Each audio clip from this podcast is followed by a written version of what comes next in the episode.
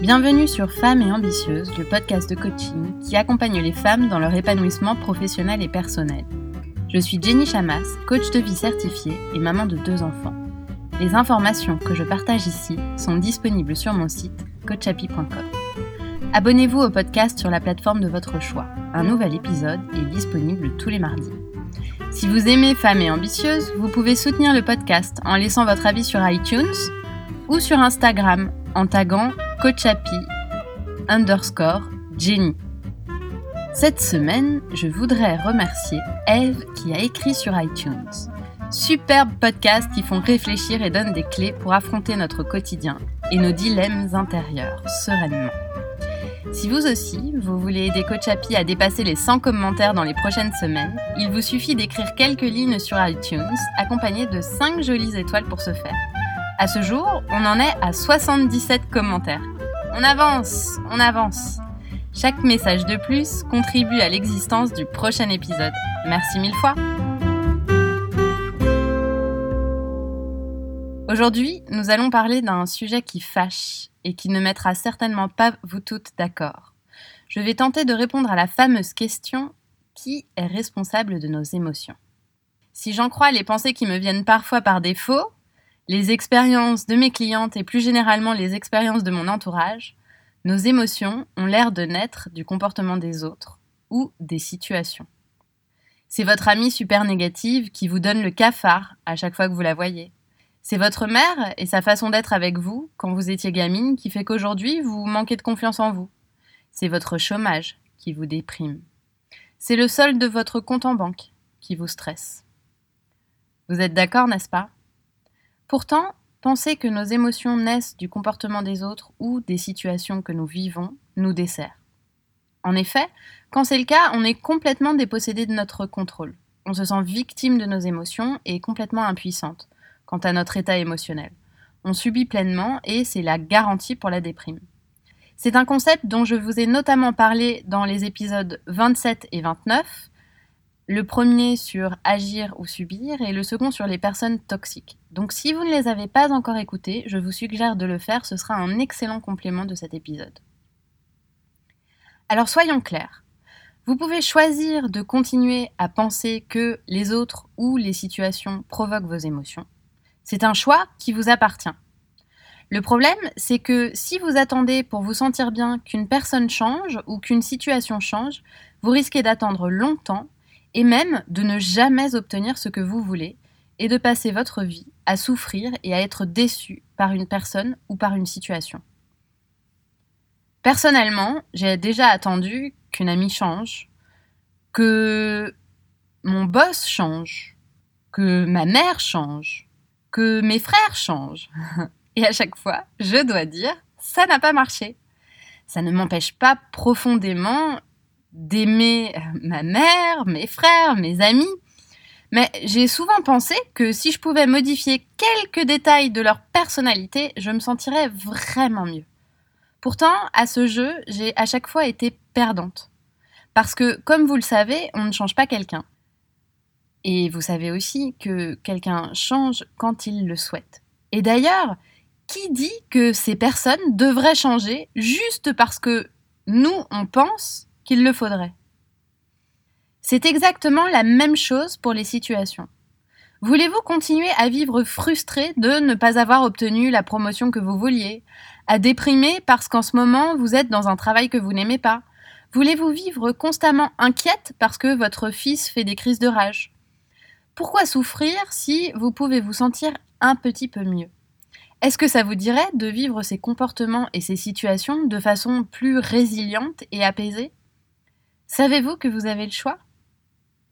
Même si aujourd'hui cela vous semble évident que vos émotions négatives viennent de ces personnes ou de ces situations, c'est juste une façon de voir les choses. Et je vous l'accorde, c'est la façon la plus communément admise. Pourtant, il en existe une autre. Et personnellement, c'est celle-là que j'ai choisi d'adopter et que j'enseigne à mes clientes. Il s'agit de prendre 100% de la responsabilité de nos émotions. Prendre son indépendance émotionnelle en somme voler de ses propres ailes. Alors concrètement, qu'est-ce que l'indépendance émotionnelle? C'est avoir conscience que ce n'est pas à proprement parler les autres ou les situations qui sont à l'origine de nos émotions, mais plutôt tout le discours intérieur qu'on s'en fait. C'est avoir conscience de ce discours et c'est aussi le choisir délibérément. Par exemple, quand vous pensez que c'est de la faute de votre maman si vous n'arrivez pas à profiter de la vie parce que, étant petite, elle ne vous a pas donné beaucoup d'amour, vous pensez d'ailleurs qu'une mère n'a pas le droit d'être comme ça, n'a pas le droit d'être si distante. Vous vous êtes construite avec ces pensées et aujourd'hui vous souffrez encore de vous les répéter. Pourtant, vous êtes adulte. Vous-même, vous êtes maman d'ailleurs. Et vous ne vivez plus avec votre mère. Mais cette souffrance perdure parce que l'histoire que vous vous racontez au sujet de votre relation avec votre mère vous reste en tête et vous vous la rappelez souvent. Ce n'est plus votre mère qui est à l'origine de la souffrance de quand vous étiez petite, c'est l'histoire et toutes vos pensées qui continuent à alimenter votre esprit qui vous font souffrir. Avoir conscience que ce sont vos pensées qui provoquent cette émotion et pas directement votre mère est une étape essentielle. On pourrait aussi prendre l'exemple d'une situation, celle d'un emploi dans lequel vous vous sentez mal. Le matin, en vous levant, vous vous dites Je ne veux pas y aller, je n'ai pas envie. Une fois au bureau, vous listez intérieurement tout ce qui vous déplaît. Votre boss est insupportable, vous n'aimez pas ce bureau sans fenêtre, et puis ce que vous faites n'a aucun sens, c'est vraiment déprimant. Et le soir, quand vous rentrez à la maison, vous vous dites que vous vivez une carrière que vous n'avez pas choisie. Vous vous demandez pourquoi vous en êtes là. Vous ne comprenez pas que vous ayez fait les mauvais choix et vous vous sentez déprimé.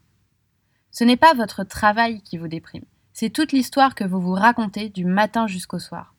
Votre travail est une circonstance neutre sur laquelle vous appliquez un filtre négatif. Et ce filtre travaille à prouver à quel point vos journées sont déprimantes, à quel point votre carrière est décevante, etc. Ces pensées qui viennent par défaut sont facultatives.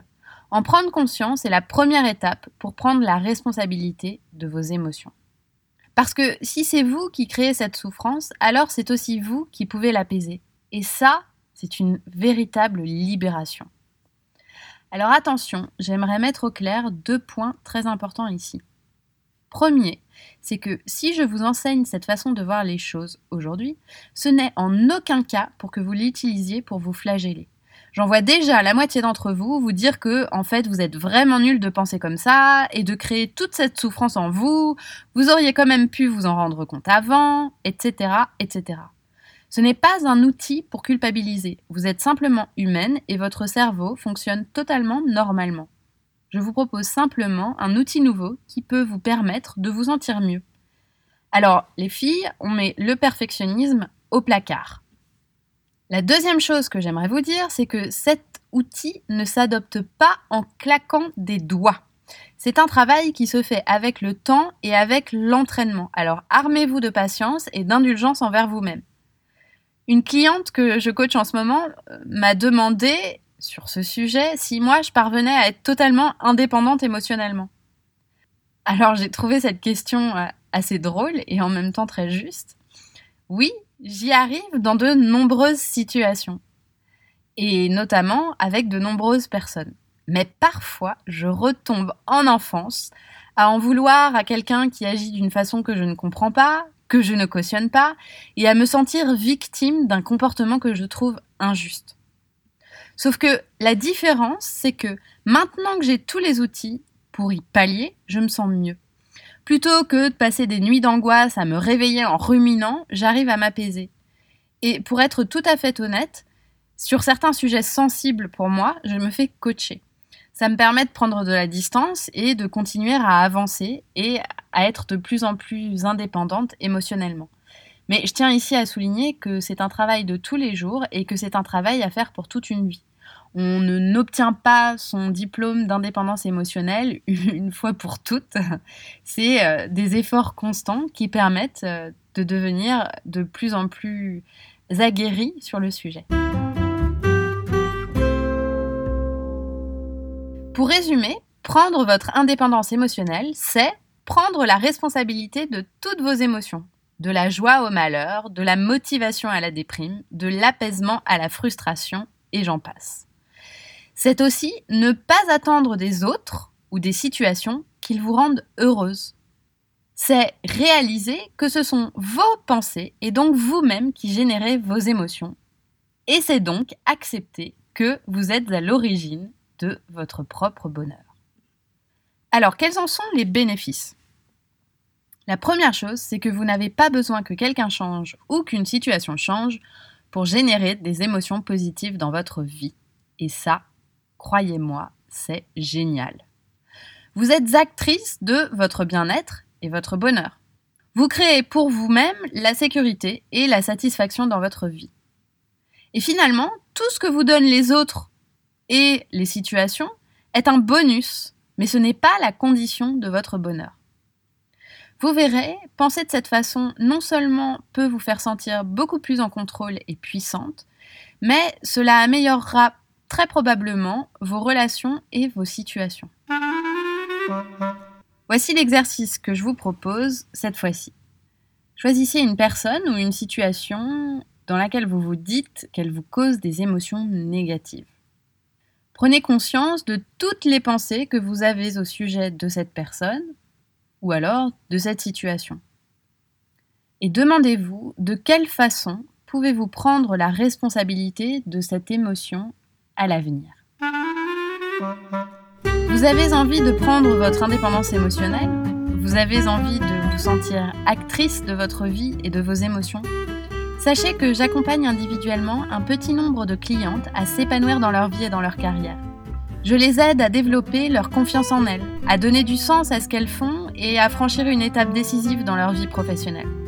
Si vous êtes à un moment charnière, de retour de congé maternité, en prise de poste, lassé de votre première carrière, décidé à changer de voie ou d'entreprise, sans savoir trop comment, je suis là pour vous. Réservez une séance de découverte. Nous discuterons de votre problématique et du travail qu'on pourrait faire ensemble. Pour cela, c'est facile.